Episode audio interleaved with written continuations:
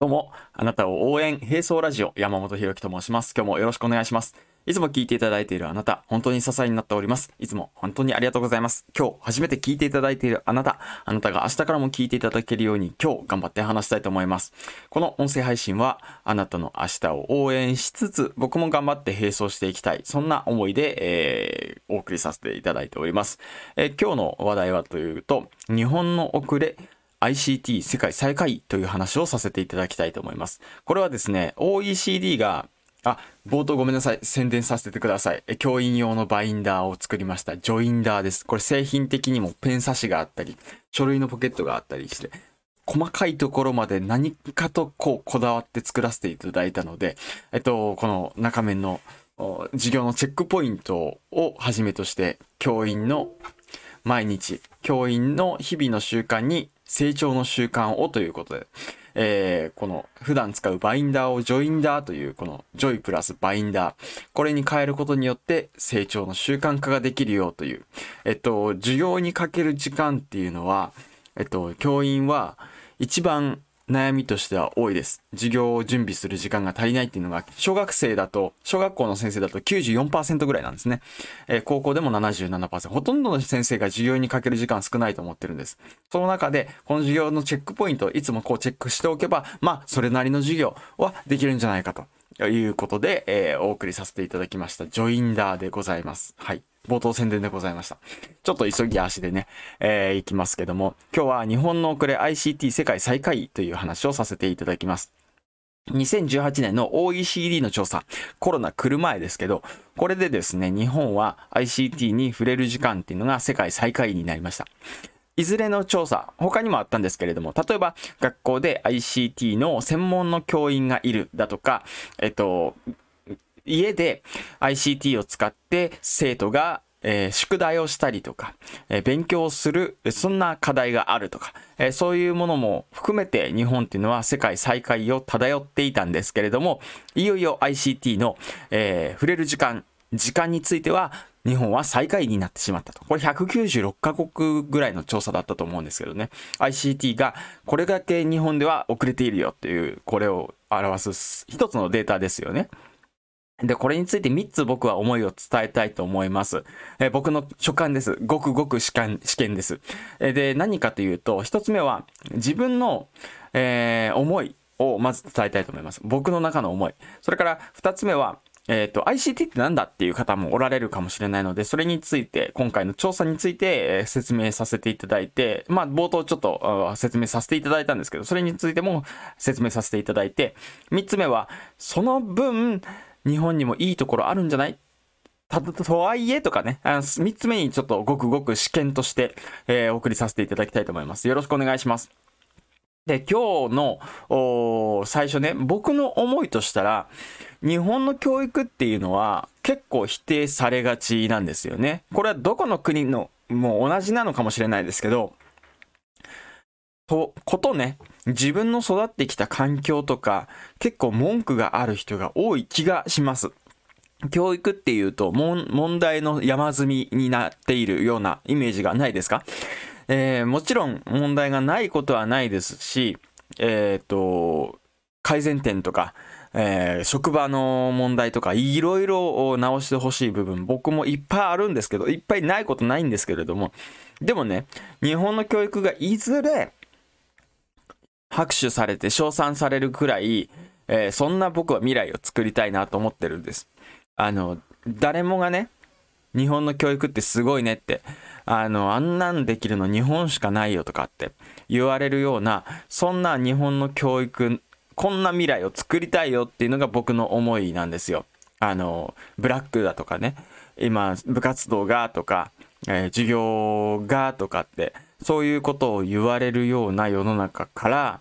誰もが日本の教育を称賛する拍手する。そんな未来を作りたいなと思ってそのためにやれることを全部やると思ってこの冒頭に宣伝したね製品を作ったりだとかもしてますしこうやってラジオで毎日発信させていただいたりもしてる。影響力はまだまだないかもしれないけど影響力がいずれついていきたいとかこういうものを続けていくうちに誰かの目に留まったりとか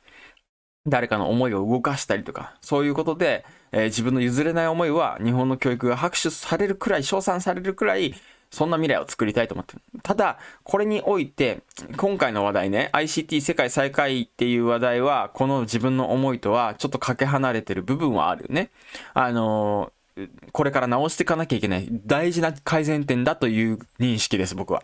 で、二つ目ですけども、ICT って何だっていう話あるかもしれません。Information Communication Technology ということで、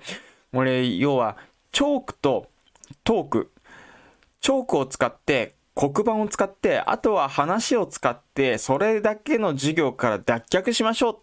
う。簡単に言うと、そういうことなんです。もちろん深く語ら、語れるような、あの、教授とかに語らせたらもっともっと語れるのかもしれないですけども、チョークとトークからの脱却です。正直に言うと。だから、えっ、ー、と、身近なところで言うと、拡大投影機っていうんですかね。あの、あの、なんていうの？手元にあるものを大きく映したりとか、これだけでも ICT って言われるんですね。とか、最近流行りになったオンライン授業。これも ICT です。インフォメーション、情報とコミュニケーション、えー、コミュニケーションを取れる。えー、そんなものが、あの要はテクノロジーを使っていこうっていうことなんですけれども、最近はビジネスの世界ではデジタルトランスフォーメーション、DX なんても言われていますが、教育の世界では昔から ICT、ICT というふうに言っていますね。で、この ICT っていうのがすごく遅れてると。で、時間としては世界ワースト最下位なんですけれども、ワースト1位なんですけれども、他のね、僕も調べたことあるんですけれども、196カ国中、あの ICT を専門にする教員が学校の中にいる。教員じゃなくてもいいんだけど、あの ICT を専門に整備する人員が学校の中にいるっていうものも、日本はね、ワースト2位か3位ぐらいだったと思います。196カ国中ですよ。これも先進国だけじゃないですからね。いろんな、こう、なんていうの、途上国も含めて日本はその最下位らへんをいろんな評価で、えー、漂ってると。で、今、え、いよいよこの ICT に触れる時間については世界最下位になってしまったよっていうのがこの今の現状なんですよね。で、ICT を使わなきゃいけないかっていうと次のポイントになってくるんですけれども、その分ね、日本って今の教育が回ってる。は言わせる人に言ったら回ってしまっている。ということなんですね。チョークとトーク、それから紙。で、えー、授業が回ってしまっているからこれでいいだろうっていう現状維持が続いていってるわけですよね。実際それで日本の学力っていうのは高水準を保っているわけですし、えっ、ー、と、ここから脱却しなきゃいけない理由があんまりないんじゃないかというふうな危機感のない、危機感の薄い方もおられるかもしれません。じゃあ、このままでいいのかというと、これ2018年の調査終わってコロナ来ましたよね。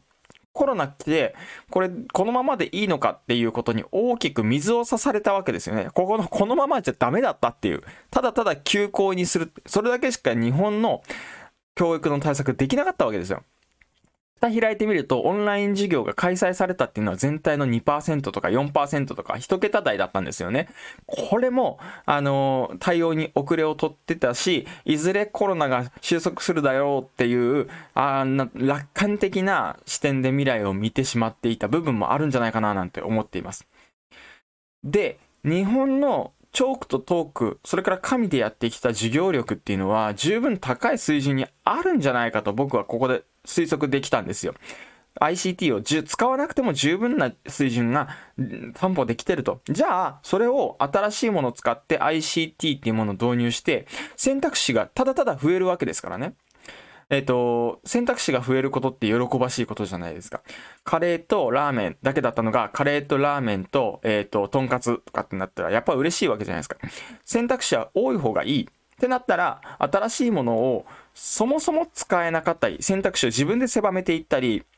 そのメリットが知れないっていう状態になってしまうと、やっぱり困るよねと。今回のコロナのように困っちゃうよねと。だから、フルスイングじゃなくていいから、普段から新しいものにどんどん触れていく、試していくっていうようなことと、それからそれを試した先生を、なんていうかな、稀有な、あの、珍しいものを見るような目で見ないような職場環境っていうものが大切かななんて思ったりしました。ということで今日は日本の遅れ ICT 世界最下位という話題でお送りさせていただきました。また明日。